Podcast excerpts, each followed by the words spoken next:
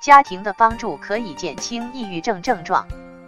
有家庭成员的温暖对于抑郁症的治疗非常重要。当发现家中有了抑郁症患者之后，千万不要产生不安和恐惧的心理及表现。可以最大帮助患者恢复健康的，只有家庭成员的关怀。对深陷抑郁症痛苦的患者来说，能够向他伸出援手的，只有亲人、配偶和子女这样的重要他人。在患病的初期时，如果家成员和亲属不理解、误解，对于抑郁症患者来说，仿佛又加深了他的痛苦。所以，家庭成员一旦发现了患者的异常，就要尽可能的向他伸出援手，让本人知道自己已经患病。如果患者不知道自己已经患病，或者极力否认自己患病时，就要尽可能的指导他，让他意识到自己已经患病。家庭的全体成员要对抑郁症给予正确的认识。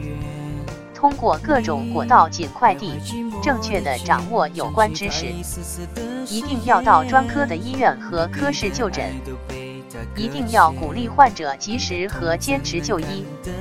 当被确诊为抑郁症患者后，要鼓励患者及时就医，坚持服药，代替患者护理好孩子，做好家务事。治疗抑郁症基本原则是良好的休养环境和条件。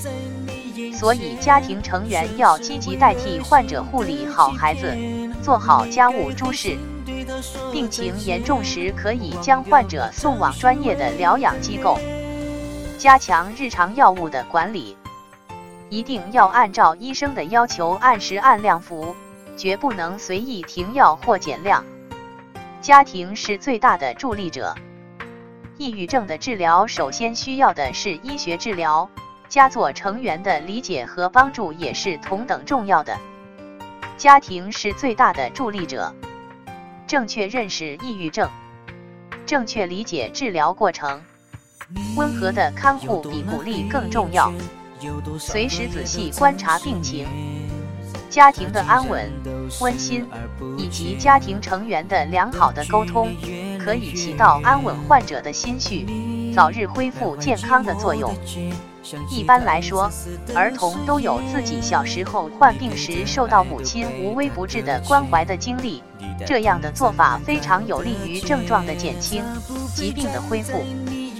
反之，如果处于一个冷漠的环境之中，就是通的感流也很难快快痊愈。和普通感冒一样的，对于抑郁症来说，家庭成员的理解和积极的关怀也是非常重要的。